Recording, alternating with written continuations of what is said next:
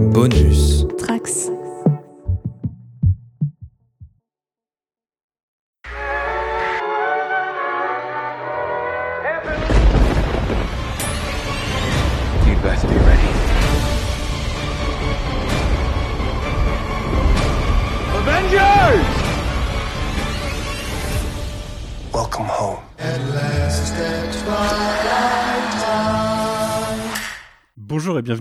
YMCU pour ce 31e numéro, notre retour après presque deux mois d'absence pour parler de la nouvelle série du MCU sur Disney+, puisque eux aussi, ils ont eu deux mois d'absence globalement. Je parle bien sûr de Moon Knight avec Oscar Isaac dans le rôle titre face à Ethan Hawke. Et aujourd'hui, pour en parler, j'ai une petite équipe. Ça sera euh, un podcast à la cool, à l'ancienne, euh, puisque j'ai deux, enfin, membres de l'équipe permanente avec moi. J'ai Quentin, salut Quentin. Salut. Et Océane, salut. Salut Manu, salut tout le monde. Comment, comment vous allez depuis, euh, depuis presque deux mois? Oh, il s'en est passé des choses. Il y a The Batman qui est sorti, tout ça. Il y a Morbius qui est sorti. euh, Morbius que je sais pas encore si j'irai le voir. On verra, ouais. Mais euh, un à partir de la semaine prochaine, j'aurai un peu de temps à tuer. Mais là, c'était un peu trop compliqué. Je préfère prioriser Ambulance que j'irai sûrement voir soit ce week-end, enfin soit dimanche soir, soit début de semaine, euh, à côté de Morbius, euh, clairement. Ça Moi, je vous, conseille, je vous conseille plus Ambulance que Morbius. euh, voilà. Très bien. Eh bien, merci, euh, merci du conseil. Je pense que Quentin, c'est à peu près le même, puisque de toute façon, on doit en reparler d'ambulance tous les deux. C'est ça. Eh ben, écoutez, on va parler euh, de cette toute nouvelle série. Euh, déjà, pour commencer, est-ce que vous aviez des attentes sur la série? Euh, ouais, quand même, parce que c'est un personnage que j'aime euh, que j'aime beaucoup et c'est un acteur que j'aime beaucoup, enfin un duo d'acteurs même que, que j'aime beaucoup. Alors je connais pas du tout euh, euh, l'actrice qui jouera apparemment le, le troisième rôle de, de la série. Euh, mais j'aime beaucoup euh, Oscar Isaac et Ethan, Ethan Hawke euh, et j'aime vraiment beaucoup le, petit run de, Jeff Lemire sur, Moon Knight. C'est le genre de personnage que, que j'aime beaucoup en comics. avec des, runs un peu à part comme ça sur le, sur le côté où on peut se permettre de, d'expérimenter un peu. J'espérais que c'est, de retrouver ce genre de choses sur, sur la série et, et donc ouais, ouais quand même pas mal d'attentes ouais.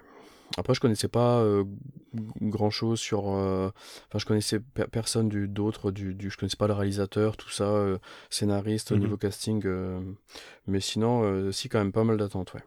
Ouais, ouais, c'est pareil pour moi, à part euh, Ethan Hawke et Oscar Isaac, euh, je pense que c'est globalement une équipe que je connais pas trop. Donc euh, j'ai déjà envie de dire fuck Donna, mais euh, c'est pas du de la faute de l'actrice. Mais euh, ouais, ça, va- ça va être l'occasion de les découvrir. Et toi, Sian, t'avais des attentes dessus? Euh, oui, alors je j'ai pas vraiment lu de Moon Knight, hein, donc euh, je découvre un peu le personnage avec la série et je, je sais qu'on m'a dit que c'était pas exactement euh, très très fidèle, donc je pense que je vais aller lire quelques BD après la série.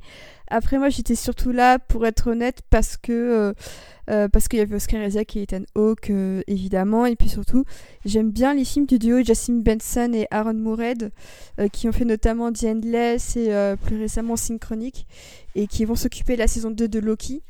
Euh, du coup, ça m'intéressait bien euh, de voir ces deux-là sur une série Marvel parce que à première vue, leurs univers, euh, c'est pas forcément hyper compatible parce que eux font des trucs assez psychés, de fantastique, un peu de SF, alors que bah, le MCU, il ose de temps en temps aussi aventurer, mais au final, pas tant que ça. Donc c'est surtout de savoir comment ils allaient s'en sortir qui, qui m'intéressait le, le plus. Ok. Bah moi, quant à moi, euh, j'avais quelques attentes. Alors c'est pareil, je lis pas des masses de Moon Knight. J'ai lu les runs de Lemire et le run de, enfin, c'est Lemire, Greg Smallwood, je crois, et Warren Ellis avec euh, Declan Shalvey.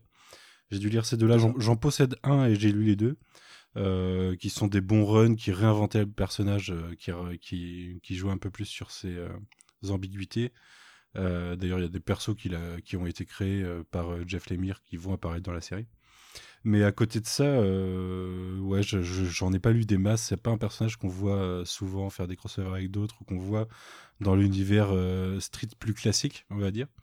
Mais en fait, Moon Knight, j'avais beaucoup d'attentes depuis les rumeurs à l'époque de la série Moon Knight par Netflix dans son univers street, sachant qu'on avait déjà eu Daredevil au moment où on avait ces rumeurs-là.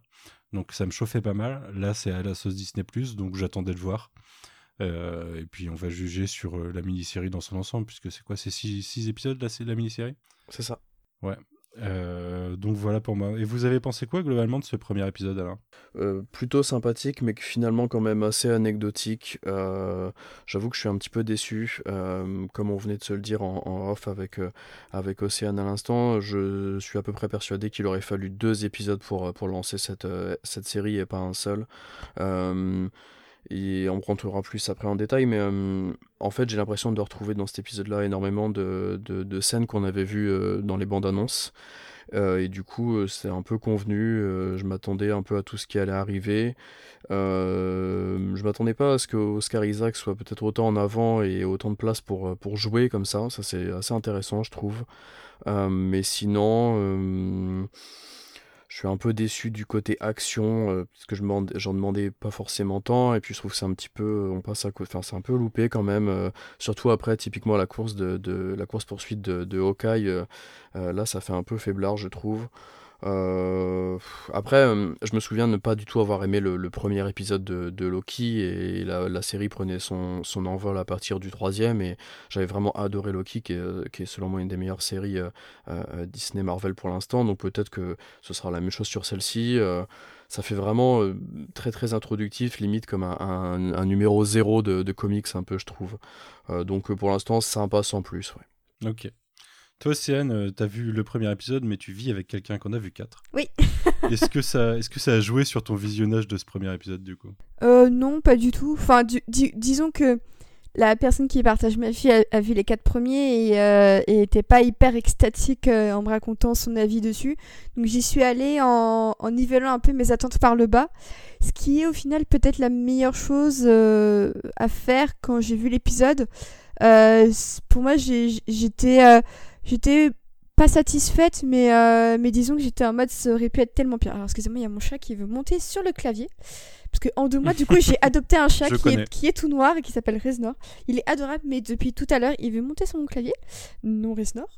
Et, euh, et du coup, bah, j'y- suis allée euh, un peu bah, euh, avec des a priori un peu négatifs. Et au final, euh, j'ai trouvé que, que l'épisode tout seul ne tenait pas, euh, ne tenait pas sur ses pieds euh, pour une introduction. Et effectivement, c'est vraiment une impression de numéro zéro, comme le disait Quentin. C'est-à-dire que pour moi, ça aurait dû être comme pour Hawkeye, ou même comme pour Vendavision avec les trois premiers d'un coup. C'est que un seul épisode d'un coup, bah, tu finis, tu te dis, ok, mais certes, il faut avoir une introduction euh, euh, de, du personnage euh, et un peu des enjeux autour de lui pour, pour débuter, c'est normal. Mais là, en l'occurrence, t'as l'impression d'avoir juste fait un, un pas à, à 180 degrés et, et c'est tout.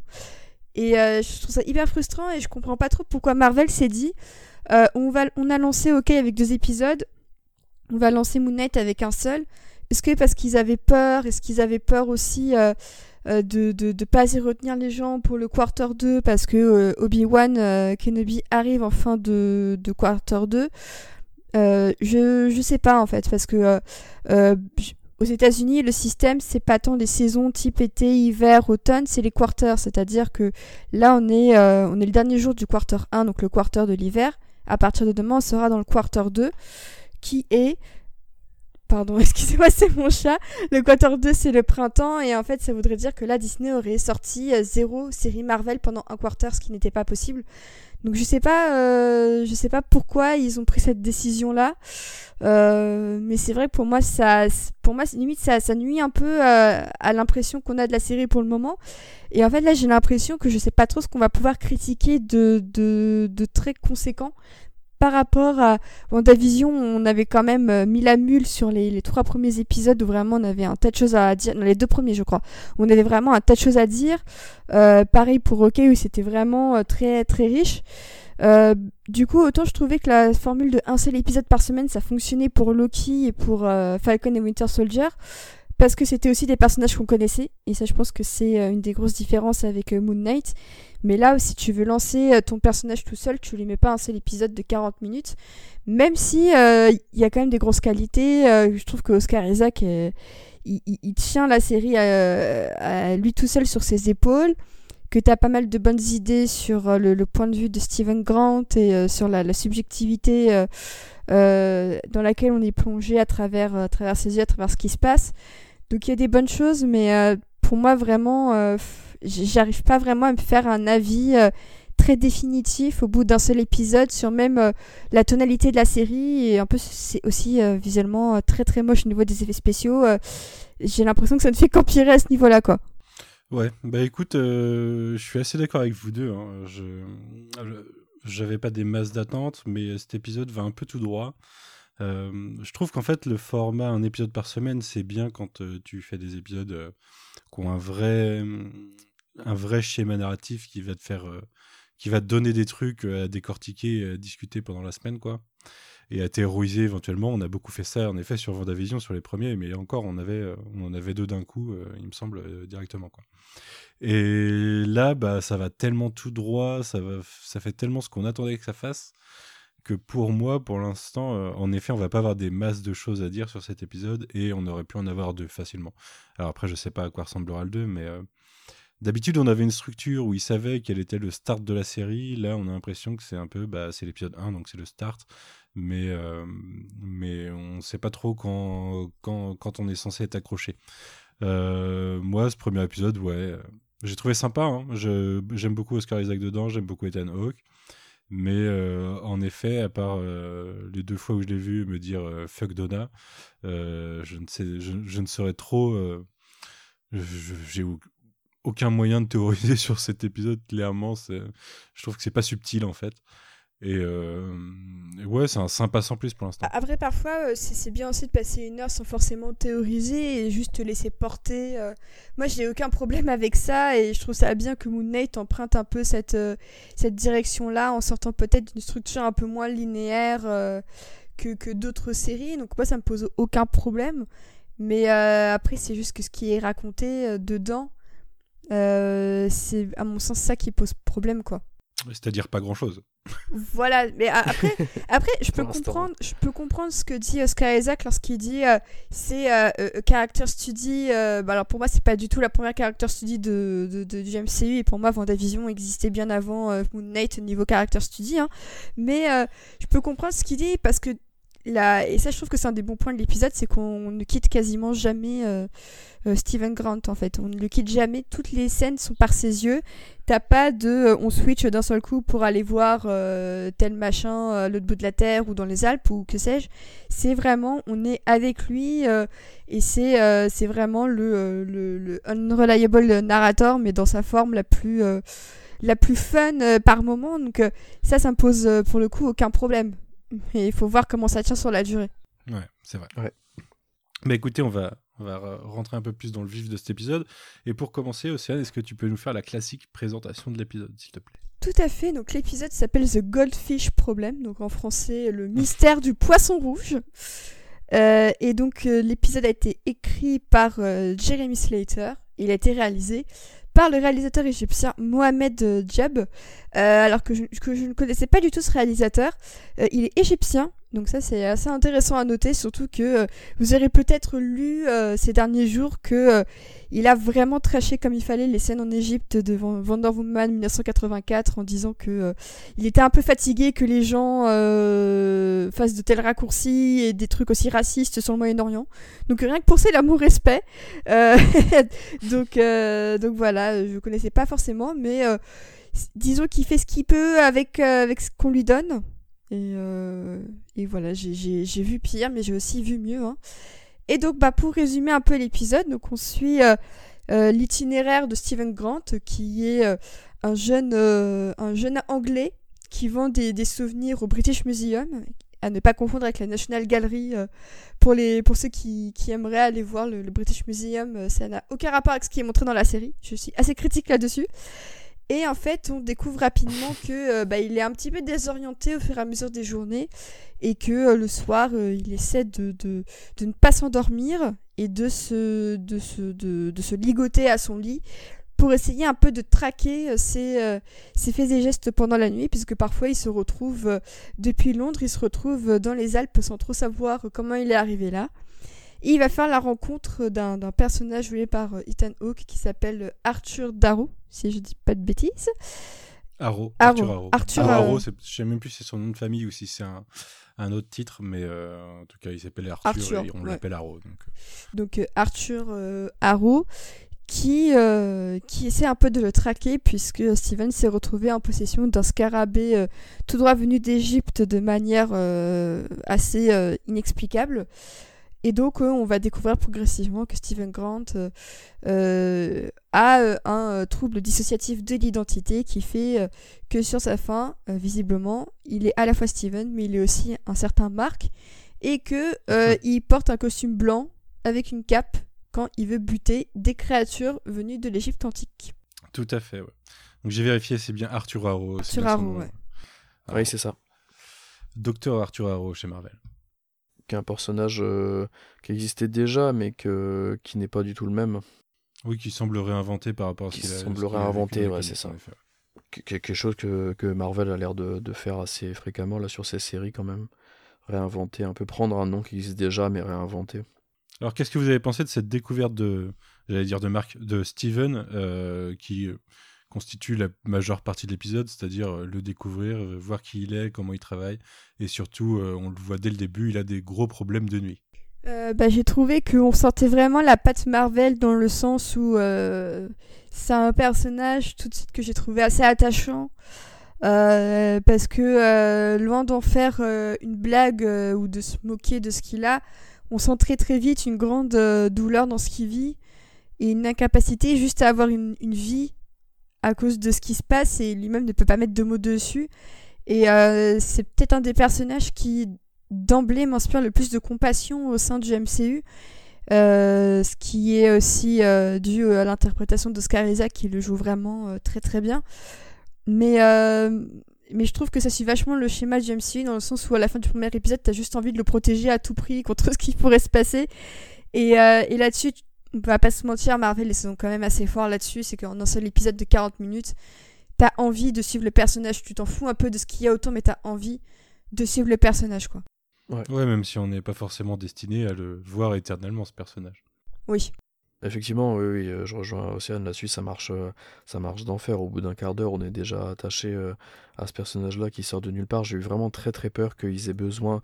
euh, alors là où c'était logique pour Kate Bishop, mais j'ai eu vraiment peur que qu'ils rattachent d'une manière ou d'une autre ce personnage-là euh, au MCU d'une façon ou d'une autre, mais euh, un peu comme là, euh, Kate avait, avait euh, dans son origin stories euh, a, eu besoin d'a- d'avoir déjà vu euh, euh, Clint jeune pour pour euh, lancer le personnage. Euh, J'ai eu vraiment peur que qu'ils soient forcés de, qu'ils se sentent forcés de, de, de faire ça, et apparemment pas du tout. Donc là-dessus, c'est vraiment chouette. D'ailleurs, euh, il y a vraiment aucune référence au MCU sur cet épisode, et ça fait du bien aussi, ça, je trouve quand même. Ouais. Euh, mais du coup, oui, euh, on est déjà vraiment attaché à lui au bout de seulement quelques minutes. Euh, Ça, ça marche très très bien quand même. Bon, c'est vraiment grande partie euh, dû au fait que ce soit eff- effectivement Oscar Isaac, c'est pas tant l'écriture hyper transcendante ou des choses comme ça. Heureusement que c'est lui et que c'est pas un acteur plus plus lambda, mais ouais, ça, ça marche hyper bien, j'avoue. Ouais. Bah moi, euh, je suis un peu plus mitigé parce que je trouve que ça marche très bien les premières minutes, justement. Même si euh, j'ai déjà des réserves dès qu'il commence à parler à sa mère au téléphone, on, sait, on voit très bien qu'il laisse un message sur un répondeur. On, on voit où l'histoire va parce qu'on connaît un peu euh, les enjeux du personnage. Euh, donc c'est clairement il parle à une boîte vocale. hein. il y aura jamais personne au bout du fil. Mais euh, je, je l'aime bien dans sa vie au musée où il a l'air euh, sa relation avec cette sa, sa- sa responsable Donna où en fait il a des très bons dialogues. Il a, il, il a un petit côté dialogue mitraillette où il a du répondant, ça fonctionne bien. Ça va très vite, mais en fait ça va tellement vite que assez rapidement au milieu de l'épisode, je trouve que bah, et là c'est le fait qu'il y a qu'un seul épisode bah ça met du temps à à, à- se dénouer alors que le schéma de il a un problème hop ça switch et il réapparaît quelque part Euh, on le fait peut-être trois fois dans l'épisode au moins trois quatre fois et comme on comprend assez rapidement euh, quels sont les enjeux du truc enfin en, tant que quelqu'un qui connaît Moon Knight un minimum quoi Peut-être que pour le grand public, euh, ça, marche mieux en effet. Mais là, je trouve que ça prend trop son temps en fait. Je trouve que ça va. L'épisode, il traîne un petit peu trop à dire ce qu'il a à dire. puisque en résumé, il n'a pas grand-chose d'autre à dire que nous présenter le personnage. Et c'est d'autant plus dommage d'avoir justement que ce premier épisode pour commencer, quoi. Je sais pas si euh, j'en parle maintenant ou pas, mais moi je me suis fait avoir parce que bon, si je pense que je peux le dire, mais euh, j'avais pas, vu- j'ai pas vu les derniers spots TV tout ça, j'ai vu que les, deux premières bandes annonces. Et en fait euh, je m'étais pas plus renseigné que ça. Et je pensais que c'était Jack et pas Mark euh, et pas Steven à ce moment-là, parce que du coup, alors je sais je pense pas que ce soit du spoiler de toute façon, mais je pense qu'Océane, même toi, tu dois être un, petit peu au courant. Mais normalement, en comics, euh, il y, a, il y a trois personnages euh, Mark, Steven et Jack. Et en fait, je, je pensais que ce- celui qu'on voyait là, qui était un peu euh, troublé, le petit job et tout, j'étais persuadé que c'était donc euh, Jack, c'est Lockley, je crois, euh, qui est normalement chauffeur de taxi en comics et qui a un peu les, yeux et les oreilles. euh, c'est lui qui discute avec tous les gens, tout ça. Et je pensais que c'était lui en fait et pas Steven. Et ça, ça m'a bien plu au départ parce que en tant que lecteur de comics, je m'attendais pas à ça en fait. Je sais pas toi du coup Manu, mais Non, non, je j'avais pas vu non plus les autres spots, mais euh, je savais que c'était pas Marc en fait. Je savais pas lequel ce serait spécifiquement. Je me souviens plus si j'avais vu le. Enfin, j'avais pas retenu les. S'ils avaient dit quel personnage ce serait spécifiquement, tu vois.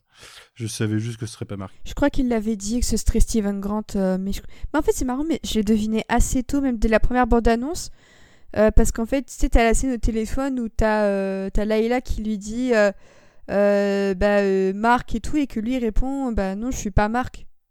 Du coup, en fait, dès, dès le début, c'est assez clair, enfin pour moi c'était assez clair que c'était Steven Grant, quoi. Ouais, moi, du coup, je pensais que c'était Jack. Et en- parce que du coup, Steven, il est vraiment euh, réinventé. Parce que normalement, euh, c'est vraiment un, mi- un millionnaire. euh, c'est un mec qui bosse à Wall Street, tout ça, qui finance les opérations. Et donc là, il est vraiment beaucoup réinventé. C'est chouette. Ça, je m'y attendais pas, en fait. Moi qui n'avais pas trop fait attention à tout ça. C'est vrai que pour le moment, euh, j'attends de voir euh, pourquoi ils l'ont déplacé à, à Londres, sachant qu'il y a aussi des musées, euh, probablement aux États-Unis, même à New York, où ils parlent un peu du culture égyptienne. Quitte alors, euh, pourquoi ne pas l'avoir mis au Louvre directement? Ça, ça aurait été encore plus drôle. Mais il aurait fallu un acteur français. Ah tiens, il y en a un dans la série. Mais, mais euh, c'est vrai que, mais c'est vrai que euh, ça m'a paru un peu bizarre. En plus, l'accent anglais de Oscar Isaac. moi, je m'y suis faite. Hein. Les bandes annonces étaient un peu chelou à, à cet égard. Moi, je me suis, je me suis vite faite parce que, parce que les accents anglais, euh, parfois, ça, ça, ça évolue un petit peu en fonction de, de qui, qui parle lang- la langue. Mais euh, c'est vrai que ça ça m'a un peu étonnée. euh, surtout qu'en plus, à la base, Oscar Isaac devait pas du tout faire d'accent et c'est lui qui a demandé à Marvel s'il pouvait en faire un. Ils lui ont dit, bah ouais, mais ils, ils, ils étaient pas très confiants au début. hein. Alors qu'ils ont, euh, ils ont un passif sur les accents que voilà quoi. c'est pas, pas leur, euh, leur euh, meilleur atout, on va dire. pas du Mais oui, en tout cas, c'est plus logique de le mettre au British Museum qu'au Louvre parce qu'il fallait que la série soit en langue anglaise et que ça aurait été un peu chiant si euh, on s'était tapé un personnage français euh, qui parle anglais, quoi. Clairement. euh. En plus, on connaît les accents, enfin la façon de parler français euh, dans, les, dans le Marvel Studio. Donc, euh, non, moi, ça m'a pas choqué là-dessus. J'ai d'ailleurs appris hier que la série n'était pas du tout tournée en Angleterre. C'est intéressant, je trouve. Ah ouais, c'était Ils ont tourné du tourné en Europe de l'Est, non? Ouais, Ah en ouais Europe de l'Est, ouais, c'est ça. Avec tout ce qui tourne en Angleterre, ils ont pas tourné ça là-bas. Ouais, c'est c'est étrange. ouais, je pense qu'ils ont, ils ont quand même tourné quelques extérieurs en Angleterre parce que j'ai reconnu un peu les affiches Ah ouais, et tout ça. Euh, mais je pense que c'était juste des extérieurs et en plus euh, géographiquement ça n'a absolument aucun sens. C'est euh, encore pire que Mission Impossible euh, euh, Fallout avec sa vision de Paris Fallout. qui est mon nouveau standard de d'incohérence. Et là, c'est pas du tout cohérent euh, le Londres représenté. euh, et je pense qu'ils se sont vraiment servis de quelques extérieurs couplés à des intérieurs pour euh, faire leur truc. euh. Mais on sent que ce sera pas non plus la, la série Marvel la plus la plus chère quoi entre J'ose imaginer que Oscar Isaac et Ethan Hawke ils sont pas non plus les plus abordables sur le marché des acteurs, mais on sent quand même d'emblée que c'est pas non plus un budget. euh, je pense qu'ils ont mis davantage de thunes dans Vendavision ou même dans, dans Falcon et Winter Soldier ou même Loki, tu vois. Ouais, mais pour, autant, j'allais dire que moi, ça me semble, là, sur les juste euh, premières 40 minutes, que ça me semble être moins un projet euh, Covid euh, avec seulement toujours 5-6 acteurs à l'écran et pas plus. Franchement, Falcon Winter Soldier, il y avait jamais plus de 5 personnes à l'écran. Là, il y a quand même plusieurs scènes où il y a un peu plus de monde, tout ça. et je trouve ça assez. Enfin, pour une fois, ça change un peu parce que pour l'instant. Falcon et Winter Soldier, c'était à cheval entre les deux. Euh, Bah, là, je pense que c'est vraiment. euh, je- en fait, je crois que pour Moon Knight, ils ont vraiment repris au moment où les tournages reprenaient. Donc, je pense qu'ils avaient encore plein de, de précautions à prendre. Et je dis ça parce que euh, je, je sors de la saison 2 de Bridgerton où il y a nettement moins de scènes de foule et de balles. Et eux-mêmes, ils ont repris quand euh, ça s'est un peu calmé et que les tournages ont pu reprendre après le, le gros, la, le- la grosse pause des tournages. Et j'ai l'impression que même encore aujourd'hui. Ils vont pas forcément aller au fond euh, des scènes de foule ou, ou de réunir les acteurs ensemble. euh. Enfin, en tout cas, moi, je sens que c'est une série où le Covid est passé par là, quoi. Ouais. Ouais, quand même. Comme beaucoup en ce moment. hein. Même quand on Moins que d'autres, mais ça se voit quoi. Oh, quelle horreur. Non, n'en parlons pas. Ou Picard.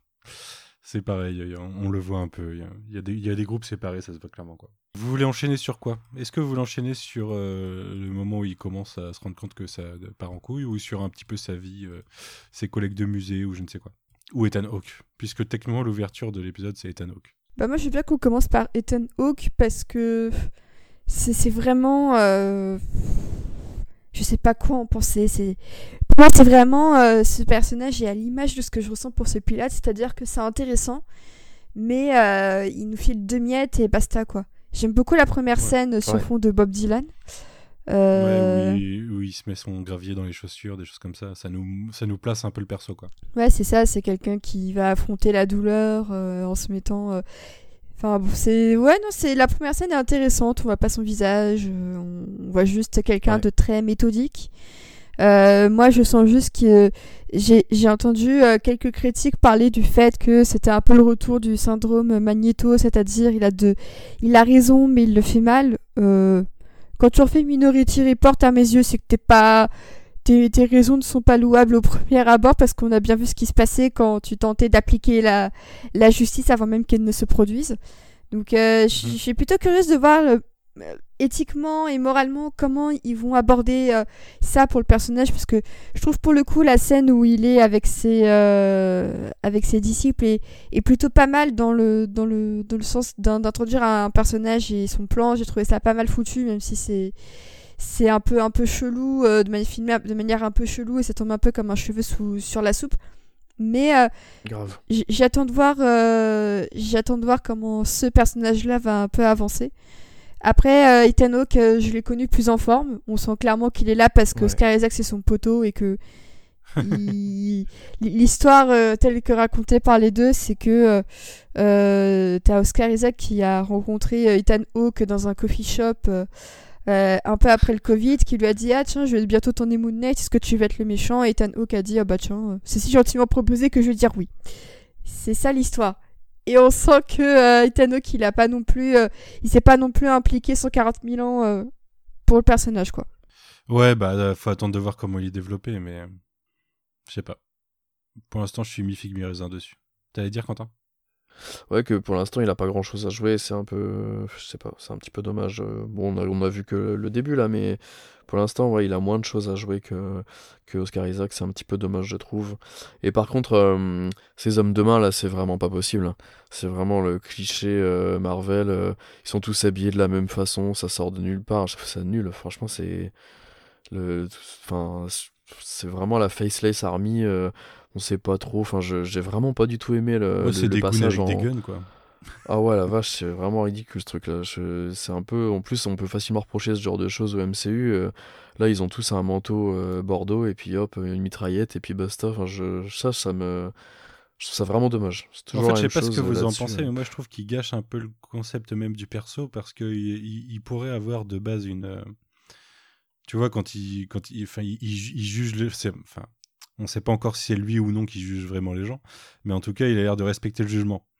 Et ça pour, il pourrait avoir être un personnage nuancé où euh, lui, il veut juste euh, que sa déesse euh, revienne sur Terre et. euh, et euh, applique son jugement ultime, quoi. Mais, euh, mais à côté, il a des goons, quoi.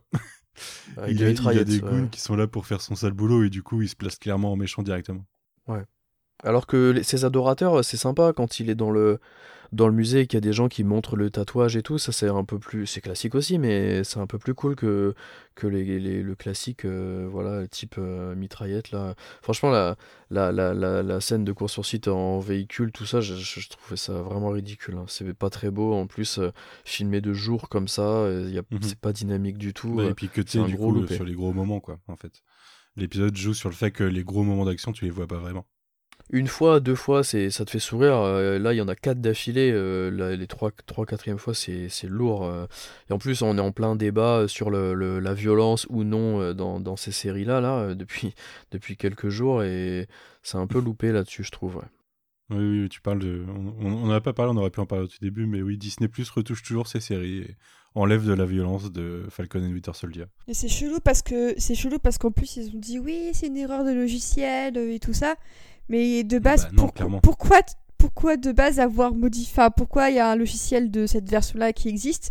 Ça à la limite je peux le comprendre mais comment euh, et pourquoi euh, ils ont voulu euh, je trouve ça hyper bizarre cette histoire euh, et apparemment t'as des gens qui ont remarqué aussi qu'ils ont changé la colorimétrie de Rise of Skywalker de, de DJ Abrams et, et que ils ont tout est plus bleuté donc Mhm. euh, je comprends enfin, j'ai- c'est encore Mais ça, une Star fois, Wars, on a l'habitude. mais en fait, c'est vraiment. euh, c'est Disney Plus euh, rappelle involontairement la- l'importance du support physique. Donc je les remercie, mais en même temps, ils font chier, quoi. Ou l'importance de télécharger les, les épisodes et puis de les garder dans un coin. Ouais, complètement. Plus tard, quoi. C- C'est dommage parce que d'un certain côté, euh, si on peut juste continuer rapidement sur cette parenthèse, c'est que je me dis que dans le MCU, en fait, il y aurait des... Moi, je suis... D'un côté, je suis plutôt pour, mais euh, c'est peut-être le, le- le fan de, de Kanye West, mais euh, en fait, de revenir sur des trucs, c'est de revenir sur des trucs comme ça. Typiquement, euh, sur la scène post-credits de WandaVision, je trouve que c'est c'est intelligent de. euh, Ah, mais améliorer de la- des FX ou euh, réaccorder des trucs sur la logique. Ouais, voilà, franchement, si, si- Pourquoi pas? C'est ça, si c'est bien fait, franchement, c'est c'est ça. C'est comme quand tu fixes les bugs d'un- jeu après l'avoir sorti, quoi. C'est euh, une ça. méthode qu'on connaît maintenant parce que les deadlines font que. Mais là, c'est clairement, ils ont, ils ont atténué la violence. Et euh, Ouais, bon, c'est un débat éternel ouais. parce que c'est pas la première fois qu'ils le font. Des fois, euh, enfin, il y, a- il y a des scènes censurées pour racisme où il y a des gens qui sont euh, levés contre. Euh, là, il y a de la justification. Alors là, c'est vraiment il y a un mec qui se, qui se fait planter. euh, là, ça rebondit sur lui, quoi. Ça devient ridicule. ils transforment la série en cartoon. C'est pas pareil. Sur Surtout un que. truc qui visait C'est pas ça. polémique de base. Enfin, Bah, euh, c'est c'est surtout que euh, je trouve que la, la, la violence et la brutalité de Falcon et Winter Soldier essaie un peu de la, de la détacher du, du reste des autres séries qui sont quand même assez clean et euh, il y a autant de sang euh, dedans que dans Morbius, c'est-à-dire pas du tout. Mais, euh, mais c'est dommage parce que même. euh, en fait, c'est aussi le problème, et ça, c'est ce que. Bah, on, on en parlait un peu avec Corentin, donc je lui file le crédit de, de ce que je vais dire, mais en fait, c'est aussi un but euh, assumé qui est de montrer que la violence, la vraie, c'est avec du sang et c'est celle qui est réservée aux méchants, tandis que la violence des gentils, elle, il n'y a pas de sang. Et euh, je trouve que c'est une, une morale hyper douteuse, parce que c'est vrai que quand il réfléchit bien, l'un des moments les plus marquants de Falcon et Winter Soldier, c'est euh, l'US Agent l'épisode 4. avec, euh, avec son cas, avec le bouclier couvert de sang. Là, il y a du sang, mais c'est une image qui a fait le, le tour de l'internet parce que enfin, il y avait du sang et qu'il était bien utilisé. Et, euh, et justement, bah, je, je suis très inquiète euh, de, de voir que ça prend la direction d'une violence qui, euh, qui est esthétiquement différente en fonction de si euh, c'est le méchant qui comme eux ou si c'est le gentil. On va vraiment vers une, Ouais. une moralisation de, de la violence qui, qui... Il faut qu'il y ait des débats sur ce qu'on peut montrer ou pas et sur la violence et, si, et sur, et si, sur le fait qu'elle soit pertinente ou pas. Et, et je pense que c'est un peu idiot de, de, se, de, se, de fermer les yeux euh, sur ce, ce type de débat. Mais par contre, euh, là, on est dans un tout autre débat qui, qui est très inquiétant, quoi. Mais ouais, mais Ouais. T'as totalement raison. Et le truc, c'est que ça enlève toute nuance, en fait. Toute une nuance même des personnages. Genre le Winter Soldier, euh, il y a du sang ou pas? Il y avait du sang dans son passé, il n'y a plus de sang maintenant. Enfin, c'est c'est totalement l'exemple. Je crois que c'est lui qui jette la barre d'ailleurs. C'est lui qui jette la Ah, crois, barre. ouais, euh, quasi sûr. Et, euh, et euh, bah, histoire un peu de raccorder ça à Moon Knight, moi je suis très curieuse de savoir euh, si on va vraiment avoir beaucoup de sang, parce que je sais que sur l'affiche, tu le vois avec son arme où il y a un peu de sang euh, dessus. Et ça, c'est- c'est- c'est- c'était quand même assez intriguant de base de voir du sang sur une, une affiche d'un- d'un d'un- d'un produit euh, Marvel. Mais est-ce que euh, ça va passer le, le test de tout ça? Est-ce que finalement on va avoir du sang dans Moon Knight? Euh, Je pense que la question peut se poser, quoi. Hmm, ouais. Mais je me demande si d'ailleurs le c'est pas sorti euh, exprès juste avant la série pour que on révise nos attentes sur la violence de la série. Mais je ne sais pas, on verra. Je voulais revenir rapidement d'ailleurs sur Arrow, sur euh, parce qu'il y a un lien avec Winter Soldier dans, dans mon schéma de pensée. C'est que il y a c'est les gens qui le suivent.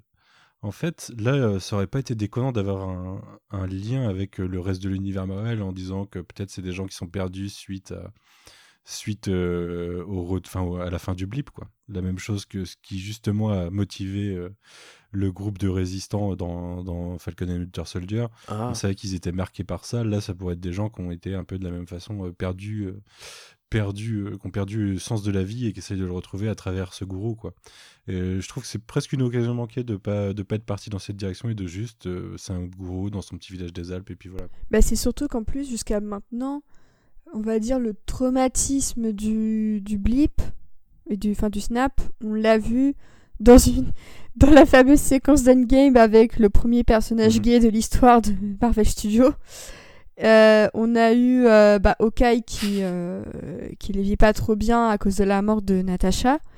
On a un petit peu quand même euh, Yelena, euh, ça je trouvais ça bien fait dans Hawkeye, le fait que tu vois à quel point ça a été brutal pour elle, t'as un petit peu Monica, mais ça reste quand même vachement en surface pour le moment. Il y a...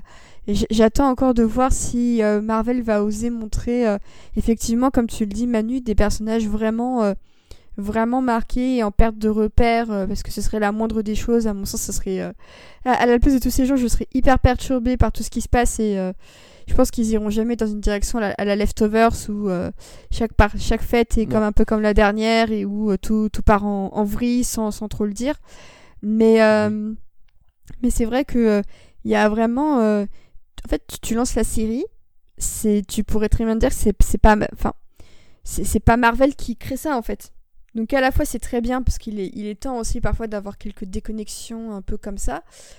Et- mais en même temps, Ouais. euh, 'fin- 'fin, je trouve que c'est, c'est le problème de tout ce qui est Marvel, c'est que quand t'as pas assez de références, tu t'en plains parce que tu veux quand même ta petite référence, et dès qu'il y en a, bah tu t'en plains parce que c'est pas assez euh, indépendant du reste quoi.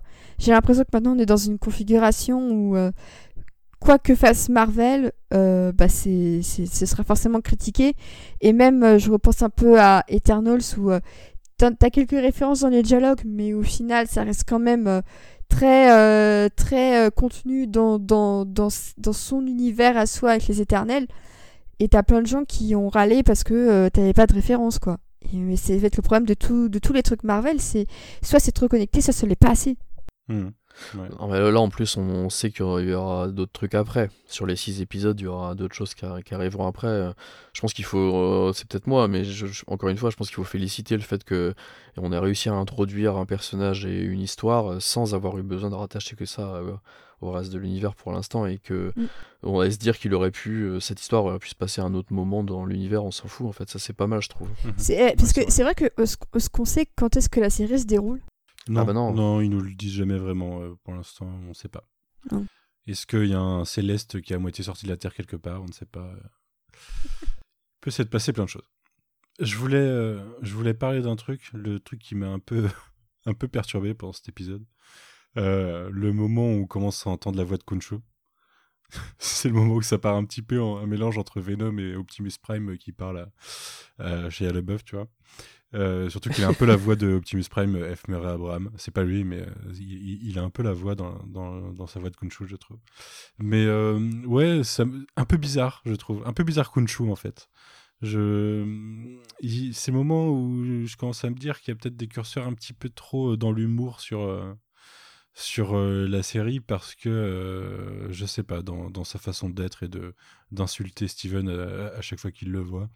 Il y a, quelque chose qui, me- perturbe pour l'instant. Je m'attendais à quelque chose un peu plus sérieux avec euh, le passage de Kunshu. Surtout qu'il est là pour être là sur les six épisodes, hein, clairement. Bah moi je savais pas du tout que c'était euh, F. Murray Abraham qui, faisait la voix, donc c'était une bonne surprise parce que c'est un acteur que j'aime bien. Moi ça m'a pas dérangé et euh, j'ai trouvé ça mieux foutu que dans Venom où t'as l'impression que c'est la voix de Tom Hardy, mais complètement déformée à l'autotune et et j'ai pas du tout réussi à prendre ça au, sérieux. Là où ici, vraiment, c'est un acteur qui prête sa voix. Et euh, en fait, j'ai trouvé que c'était assez brutal envers euh, Steven, euh, qui se fait traiter d'idiot et d'abruti tout du long. et je trouve que ça contribue un peu au côté un peu, bah, pas victime, parce que j'aime pas forcément ce mot dans le cadre, dans le contexte pour, pour Steven qui, qui est un, des protagonistes de son histoire au même titre que, que, que d'autres de, ses personnalités. Euh, mais, euh, mais moi, ça m'a limite, euh, j'ai trouvé que c'était plus l'intention d'être un peu, pas forcément effrayant, mais un côté un peu plus organique qui, qui vient de. Tu sais pas d'où ça vient, quoi. Là où bah, Venom, tu sais que ça vient du symbiote, donc c'est quelque part une entité que tu peux retirer de, de Eddie Brock. Là, je trouve que a un côté un peu plus effrayant parce que bah tu peux pas euh, tu peux pas le retirer quoi. C'est pas euh, c'est pas une sorte de puce que tu peux retirer euh, quand tu veux. C'est vraiment là pour durer. je trouve qu'il y a peut-être un côté un peu plus définitif à cette voix que que le, symbiote de Venom. Ce qui m'embête, c'est que c'est ça, c'est un procédé de, de, cinéma, mais ce qui m'embête, c'est qu'il soit obligé de lui répondre à voix haute et que lui ait l'impression que ça vient de d'ailleurs. En fait, c'est dommage que ce soit pas que dans sa tête.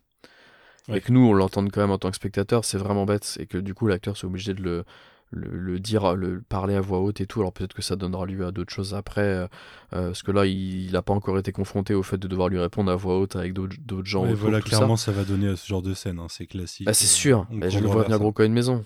Et, il va essayer de regagner la meuf euh, qu'il n'a pas eu et puis il va avoir un dialogue en même temps ou des trucs comme ça. et, connaissant un peu euh, Moon Knight, c'est un peu dommage. J'aurais plutôt imaginé ça. Euh, alors pareil, tu vois, avec une, bulle, j'aurais en, comics, j'aurais plutôt vraiment imaginé ça dans, dans sa tête euh, purement. C'est un petit détail, mais je trouve ça un peu dommage là-dessus. Ouais. Surtout que ça pourrait être un jeu avec des miroirs, tu vois. Il parle à travers. Enfin, bah on, voit celui qui parle dans un miroir et puis la personne réelle ne le voit pas, puisqu'il y a beaucoup de jeux sur les miroirs dans l'épisode. Il voit, il voit Marc, en gros, quand il se regarde dans les miroirs. Euh, ils auraient pu gérer ça comme ça, mais non, du coup, ils se parlent à voix haute. En même temps, pour l'instant, ils croient qu'il est fou, donc. Euh. Vu que ça part un peu comme ça à la toute toute fin, peut-être qu'on aura ça sur les autres épisodes. Je n'y crois pas, mais peut-être. Et dans l'action qu'on n'a pas trop vue, alors vous en avez pensé quoi? En gros, on a course-poursuite et puis baston de fin, quoi. On, sent, euh, enfin pour moi c'est là qu'on sent un peu les limitations de budget.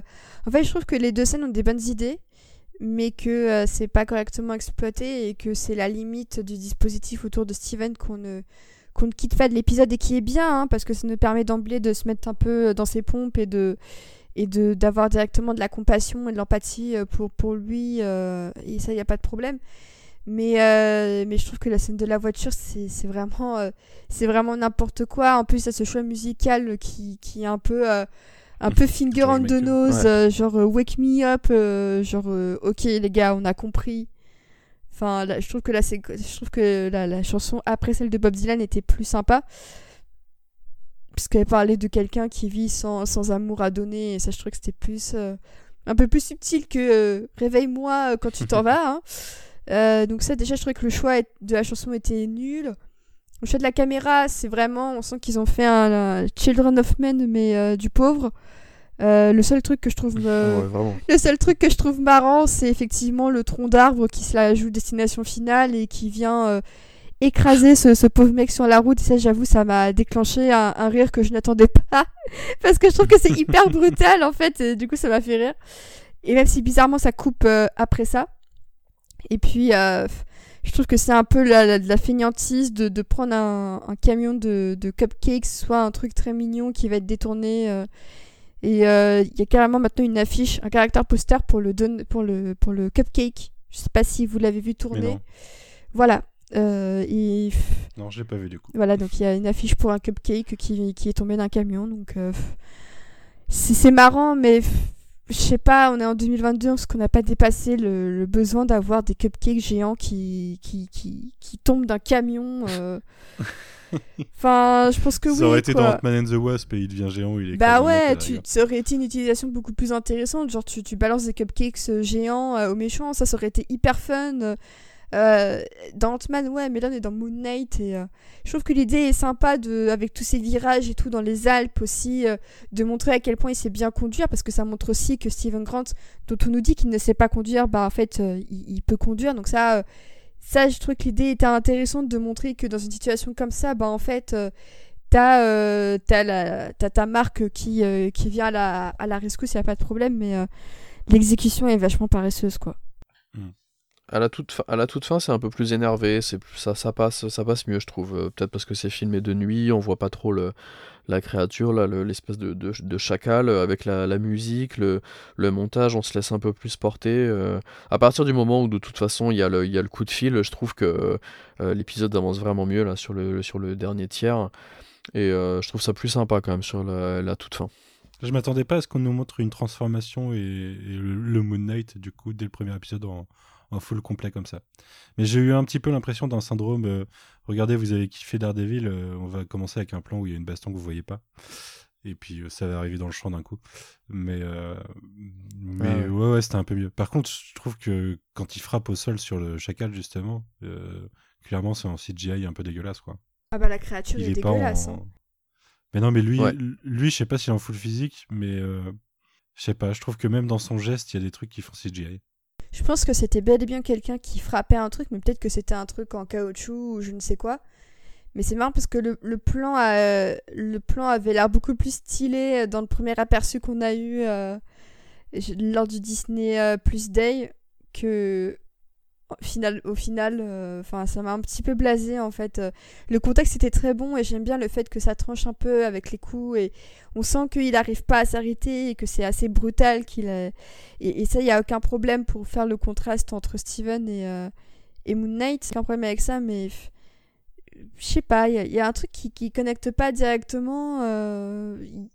Il y, a un truc qui va pas. J'aurais peut-être vu une scène supplémentaire pour l'épisode où on le montre comme ça, parce que là, t'es de dos, tu vois un point, mais, mais c'est hyper évasif, quoi. Hmm. Ils sont hyper timides. Est-ce que c'est pas la cape? Des fois, on voit souvent ces dernières années les super-héros qui ont des capes, euh, ils n'ont pas vraiment de cape, c'est des effets spéciaux. Est-ce que c'est pas ça, peut-être? Ouais, c'est peut-être la cape qui, euh, qui, en effet, ça fait bizarre. Je, trouve qu'il y, y, a un effet foiré euh, sur, le, sur le combat, en tout cas. On verra, on aura sûrement de, plus de combats et plus de plus de, temps d'action plus tard, quoi. Mais euh, je sais pas, j'étais un peu perplexe sur euh, la fin d'épisode. Je trouve qu'elle allait tout droit, et puis, euh, et puis voilà, quoi, ça m'a laissé sur ma fin pas mal.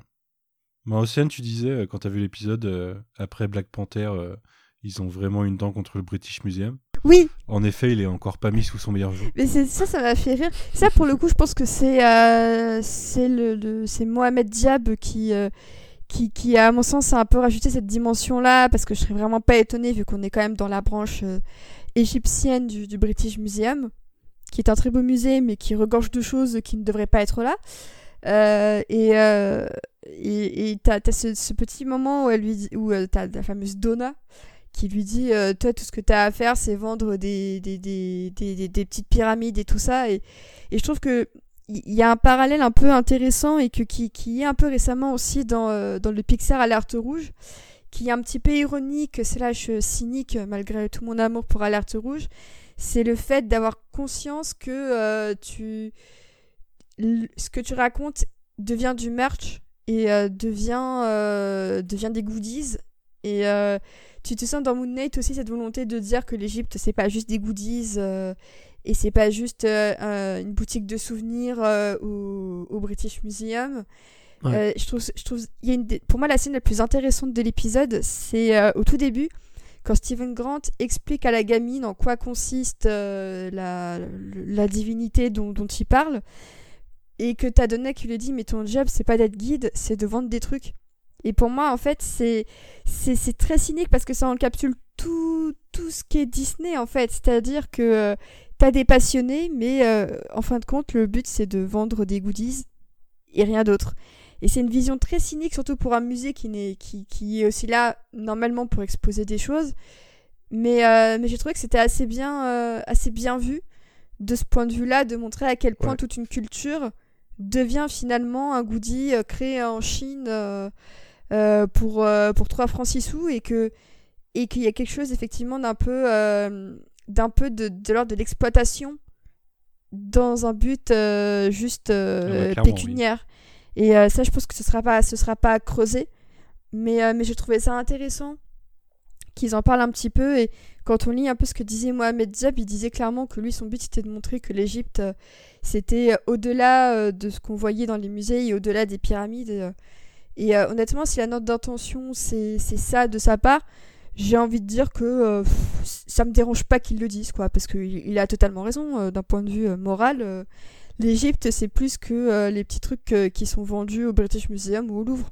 Bah, en plus du fait que euh, c'est que des trucs qui ont été volés quoi, à leur pays. Bah ouais, ouais, c'est ce que disait Killmonger.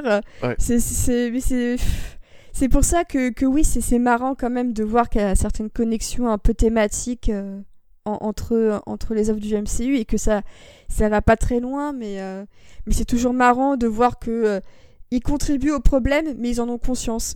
C'est, enfin, on verra le, chacun verra le verre à moitié plein ou à moitié vide, mais on va dire qu'ils en ont conscience, mais mais encore une fois, ça reste quand même très cynique, hein, on va pas se, on va pas se leurrer.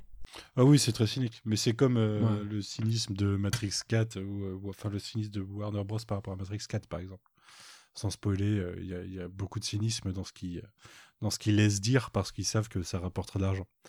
Alors ça leur a pas rapporté tant que ça d'ailleurs, mais euh, mais euh, le projet était très cynique. Et euh, oui, je pense que c'est la même chose chez Marvel où euh, je, suis, suis plus très sûr qu'il y ait une conscience euh, quoi que ce soit au niveau du groupe. C'est juste qu'il y a des auteurs de temps en temps ils ont envie de placer des trucs et euh, Disney leur dit vas-y de toute façon ça changera rien D'ailleurs, euh, si, si on parle un peu là, euh, Égypte, euh, par rapport à ce que tu disais, Océane, euh, le réalisateur est effectivement égyptien, mais j'ai vu qu'il y a une bonne partie du, de, de- des gens derrière la caméra qui sont aussi euh, euh, égyptiens. Je trouve ça intéressant. Le monteur euh, Ahmed Hafez est égyptien. Euh, à la musique, euh, et Sam Nazi aussi. Et j'ai vu d'autres noms aussi comme ça. Et je trouve ça, je trouve ça chouette. Ouais, c'est cool.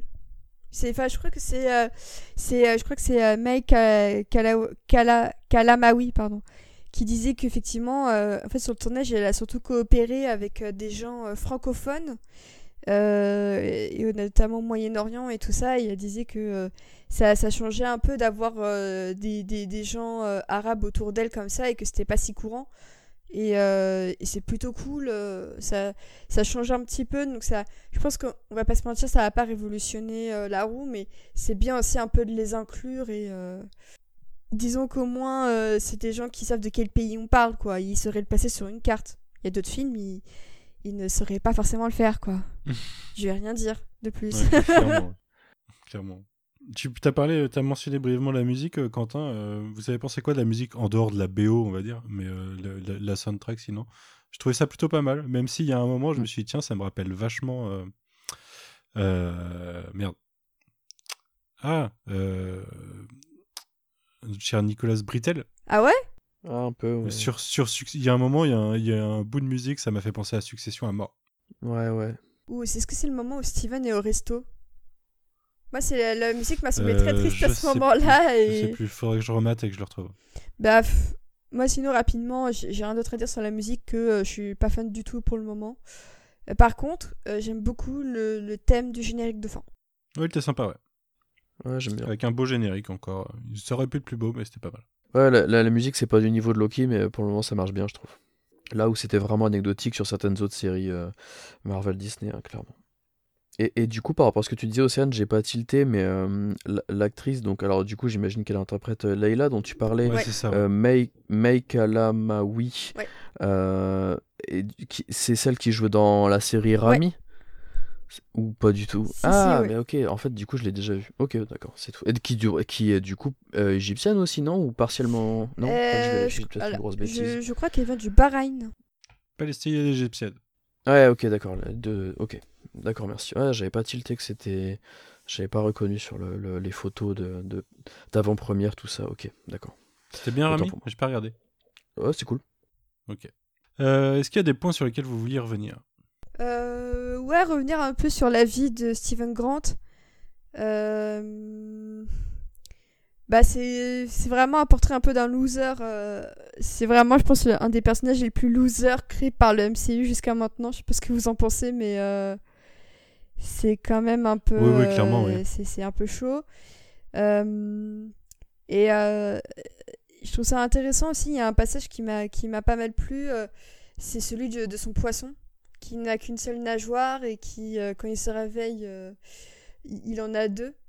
Euh, et- Deux jours plus tard. ouais, c'est ça. Et Bah, c'est, il donne son nom à l'épisode d'ailleurs. exactement. Donc euh, c'est peut-être que le, le poisson euh, incarne un, un- un mystère à part entière. euh, mais mais c'est vrai que c'est intéressant de voir un personnage qui qui, qui est vraiment il, il parle à sa mère mais on se effectivement moi je pense qu'il y a définitivement quelque chose derrière la mère parce que c'est c'est très très louche le fait qu'il ne peut pas avoir de vie sentimentale parce que le, le- le- j'avoue que le coup du le coup du resto j'avoue que j'avais pas vu venir que quand elle lui dit bah non on est dimanche euh, Vous savez à quoi ça m'a fait penser euh, son histoire? À qui?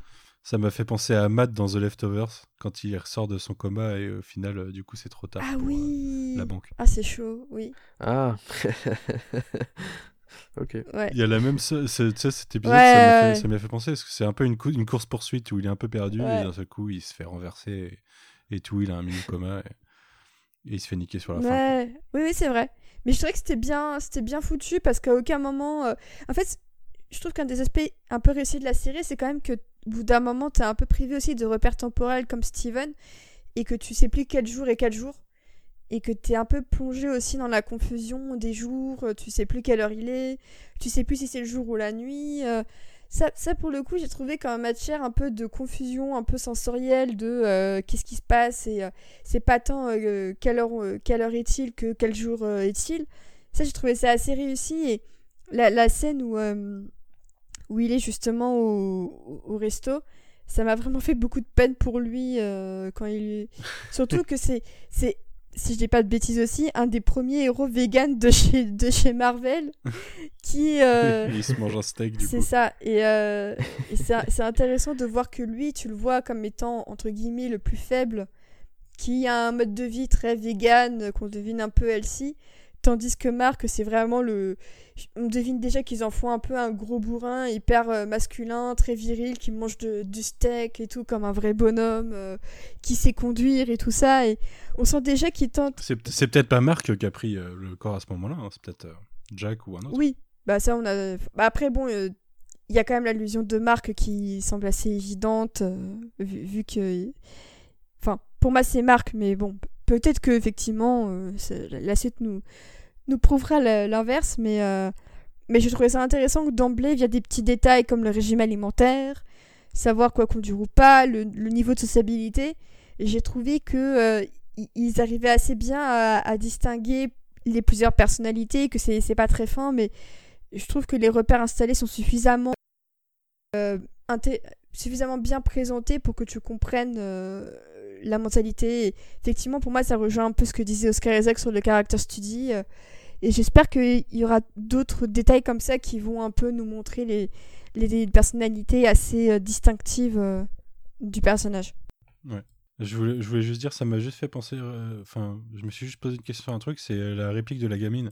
Quand elle lui demande si c'est ce qui lui est arrivé, et euh, en suggérant qu'il est mort, je me demandais si elle, mort. elle- elle avait vu quelque chose justement et qu'on allait revenir à, à ça quelque part. Enfin, un moment où il y, aura, il y aurait une autre de ses personnalités qui, qui serait euh, pseudo-mort ou euh, qui pourrait passer pour mort. Quoi. Vous voyez ce que je veux dire ou pas? Ouais, ouais, ouais, ça m'a fait tilter aussi là au deuxième visionnage qu'elle dit ça, la petite, ouais. Mais en fait, je me demande, euh, je sais pas du tout euh, si vous en avez des échos ou pas, mais je me demande si l'épisode 2, c'est pas euh, le même épisode, mais vu du point de vue de Marc ou d'autres personnalités, quoi. Le- les, les moments qu'on n'a pas vus, en fait. Ah, ok. Je me pose la question, hein, parce que là, clairement, on a, des, on a des blancs. Je me demande s'ils vont pas nous faire ça. Mais ce qui serait d'autant plus dommage de nous avoir pas mis les deux de suite. Mais... euh, Ah, grave. Ok. Oh, franchement, euh, J'y crois on pas, a déjà mais- eu ça avec euh, Vendavision euh, Bah ouais. sur son épisode 4. Ouais. Franchement, je suis pas chaude pour repartir là-dessus. Je pense qu'il y aura un moment où euh, on, on verra forcément plus dans un épisode les autres personnalités par rapport à Steven Grant. Ça, je pense que c'est indispensable pour comprendre euh, ce qui se passe parce qu'effectivement, euh, c'est c'est- ça, ça, ça ressemble un peu déjà à une narration à trous. Mais alors moi, je suis vraiment pas chaude pour me taper. ou alors, c'est juste pour une scène ou deux, tu vois, genre les plus importantes ou quoi, et Mhm. bien placées. Mais je, je me retaperai pas tout, tout ce premier épisode. Je vais pas me le retaper sous aucun autre aspect que ce soit euh, pour la suite. hein. Je pense que. On Et verra. puis- J'espère, j'espère euh, que je me trompe dans ma, dans mon idée, mais euh, je pense que d'un point de vue narratif, ça serait pas étonnant qu'ils nous fassent ça, quoi. Même si sur six Ouais, c'est épisodes, c'est perdre vachement de temps, mais ça dépend sur combien de temps ils veulent faire tenir l'intrigue aussi, quoi. On verra. Pour revenir euh, très rapidement sur ce que disait Océane, sur le côté un peu, euh, on est perdu dans, le temps, là, euh, en même temps que lui, on se pose des questions, le côté mystérieux, je trouve que c'est pas assez poussé en fait. Euh, je me rappelle avoir été vraiment, on, se souvient, euh, c'est quand même euh, la première série euh, Marvel Disney c'était quand même WandaVision qui ouvrait sur ce, sur, euh, sur ce, sur ces premiers épisodes hyper troublants en fait. Et là, on est carrément pas là-dessus, alors que Moon Knight, ça me semble être une des, un des personnages et une des séries sur laquelle on pouvait euh, vraiment aller plus loin sur ce côté euh, on est perdu, on se pose des questions, mais c'est quoi ce truc, le poisson, machin. Et ça pousse pas assez euh, les curseurs là-dessus, je trouve. Et c'est peut-être juste moi, hein, mais euh, et du coup, globalement, euh, cet épisode, euh, ça, y- on- là pour une fois, j'aime pas dire ça, mais je trouve qu'il y a un peu le côté cahier des charges où, ouais, il y a quand même pas mal d'humour, ouais, il y a quand même de la, de, de, de, la baston, il y a quand même un peu de mystère, mais pas trop, il y a une partie flippante, un petit peu flippante, limite horreur, mais pas non plus vraiment. Et là, ça fait un peu, on coche toutes les cases, pot pourri un peu. je- J'espère que sur les autres épisodes, ça ira plus, euh, soit d'un côté, soit de l'autre. On, on, s- on- ils se permettront de nous perdre un peu plus, euh, ne- sans nous tenir autant par la main. C'est peut-être juste parce que je connaissais déjà, moi, personnellement, le, le concept, euh, le personnage, tout, tout ce qui va autour, mais je trouve qu'ils sont pas allés assez loin. Ils auraient dû peut-être un peu plus pousser les, les manettes sur le côté mystérieux quand même. Hmm. Ouais, je vois ce que tu veux dire. Ouais. Oui, bah. Et en plus, je veux dire que la, la durée des. Est-ce qu'on sait euh, la durée des autres épisodes ou est-ce qu'on reste vraiment sur du 40 minutes euh? Moi, J'ai pas, j'ai pas regardé du tout. Je sais pas si on a des durées différentes ou pas. J'essaie de checker sur. IMDb, mais je trouve rien. Mais. Ah, alors là, apparemment, ils disent. euh, je suis sur IM- IMDb. Euh, pour une interview pour Empire, il disait que le début de, de l'épisode. euh, L'intro de l'épisode 1 devait être le début de l'intro de. Le, devait être l'intro de l'épisode 2, selon le réalisateur, et finalement, ils ont changé pour mettre ça euh, euh, avant, euh, avant le logo Marvel. D'accord, l'intro Arrow. Ouais, l'intro Arrow. Et au, et au final, je trouve que ça fonctionne mieux en, en, en prélude du pilote parce que j'ai- j'aime bien un peu la petite note d'intention que, que ça fait. Donc moi, ça ne m'aurait pas dérangé, mais, mais c'est intéressant de voir que c'est une scène un peu euh, que tu peux intervertir un peu partout, euh, visiblement. euh. Mais je, je vois comment elle peut tenir dans les deux. Parce que là, on nous présente le perso. euh, euh, on nous aurait présenté le perso sans cette scène. Ça aurait été assez logique de commencer l'épisode 2 sur cette scène. Du coup, pour développer un peu plus le perso. Mais ce qui suggère peut-être que l'épisode 2 est plus centré sur Arrow, du coup. Mm, C'est possible. C'est effectivement Ce possible. serait bien. Ouais, ce serait pas mal, ouais. Ça donnerait un peu plus de liberté euh, à Ethan Hawke de, de te convaincre, Océane. Bah, j'espère, c'est c'est un acteur que j'aime beaucoup et j'étais un peu chafouée dans le voyant, euh, vraiment. euh, enfin, c'est pas qu'il ne joue pas, parce qu'il joue un personnage qui est censé être très stoïque, très calme, euh, très habité par, par, par plein de choses, par sa mission. Mais là, il est trop habité pour que quelque chose de potable ne sorte au niveau acting et ça m'arrache un peu de l'admettre parce qu'en face. En, face, en plus, bon, euh, entre guillemets, il a pas de chance parce que Oscar Isaac, vraiment, pour moi, euh, il, donne vraiment tout dans le rôle. Il a une physicalité, il a une, euh, une palette d'émotions qui est incroyable. Il passe d'un personnage à l'autre en une scène. Enfin, pour moi, il est vraiment très très fort. hein. Et forcément, en face, face à Ethan Hawke, je trouve que tu as des moments. Enfin, la, scène où justement il veut essayer de rendre le scarabée et que son corps ne le suit plus. Il y a certains qui ont. qui- c'est clairement un peu dans un but humoristique, mais moi j'étais surtout impressionnée tout du long par, euh, par Oscar Isaac qui, qui, qui tenait des positions mais improbables. Et j'étais plus impressionnée par Isaac que par la portée humoristique de la scène, quoi. Ce qui est quand même assez rare pour être souligné dans le MCU qui, te, qui veut essayer tout, tout type d'humour, même au pire moment. Moi, je crois que j'ai plus rien à dire. C'est quand même. euh, En une heure, c'est plié, hein. Ouais, bah ouais. Bah, en même temps, on est que trois, mais euh, c'était pas l'épisode qui allait nous faire le plus parler de toute façon, donc c'est pas forcément plus déconnant. J'espère que la semaine prochaine, on sera. Enfin, déjà, je sais pas si on fait ça la semaine prochaine ou si on fait les épisodes 2 et 3 euh, dans deux semaines, on verra ça.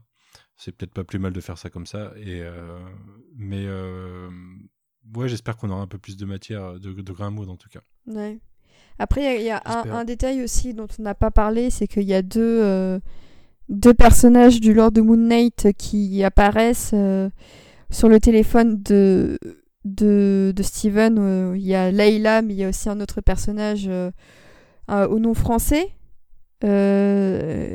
qui, bon, on a l'impression que ce sera probablement le rôle de Gaspard Ulliel, vu que on sait que, Oui, on sait chances, c'était que c'était lui. Et puis il y a aussi. Je crois qu'on sait déjà que c'est lui. hein. Il me semble que son rôle il est officiel. Ah, je sais pas, je t'avoue, j'ai essayé un peu de me tenir quand même un peu à l'écart, Euh, mais ce serait pas étonnant. bah, ouais. Alors, du coup, non. Ah ouais? Enfin, on- on- il est pas, il est aujourd'hui, il est pas casté comme le personnage qu'on voit sur le téléphone. D'accord. Ah. Ok. Mais c'est peut-être, c'est peut-être un pour nous duper. hein, C'est peut-être les annonces de casting. En fait, ce sera pas ce personnage-là, mais aujourd'hui, c'est pas ça. Ok. Ok. Et puis, bah, il y a le, le personnage qui joue la statue euh, vivante et euh, qui porte le nom d'un d'un personnage euh, connu euh, des amateurs de comics, de ce que j'ai compris. Et dont le nom m'échappe parce que visiblement euh, ma mémoire n'est plus calée. Mais, euh, mais. Attends, tu pourras couper Manu, mais il faut que je retrouve. Parce que ça a été confirmé au, au- au générique de fin que c'était bien lui. J'ai pas fait attention. Qui joue qui? Alors attends, parce que je ne sais plus.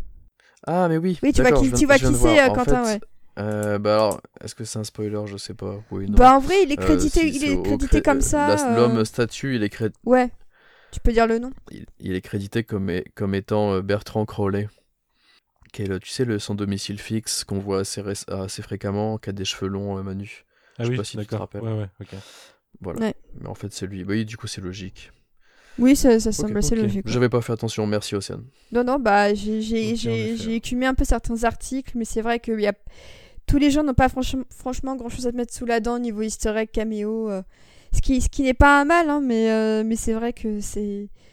Je pense qu'on sera tous d'accord pour dire que l'impression globale de cet épisode, c'est que c'est un peu frustrant et que. euh, À la fois, on aurait voulu en voir plus et. Un seul épisode, c'est pas assez pour lancer une série comme ça. Alors peut-être pour répondre à d'autres questions, Gaspard Ulliel sur MDB est casté en tant que Anton Mogart slash trois petits points. Ah Donc euh, là où euh, Oscar Isaac est en Mark Spector slash trois petits points. Donc ça suggère que peut-être c'est pas son seul rôle. Mm. Très bien. Et ben écoutez, euh, si vous avez rien à ajouter, je propose qu'on s'en arrête là, qu'on s'arrête là pour euh, cette semaine, et puis on se retrouve très bientôt de toute façon avec à la fois les épisodes sur Moon Knight et je vais essayer euh, qu'on enregistre de façon alternée euh, sur des épisodes comics. Et puis euh, comme ça, on, on aura peut-être de quoi tenir toutes les semaines avec peut-être des rotations d'équipe, on verra. Euh, merci beaucoup en tout cas pour votre participation et puis on se retrouve très bientôt. Salut. Salut Salut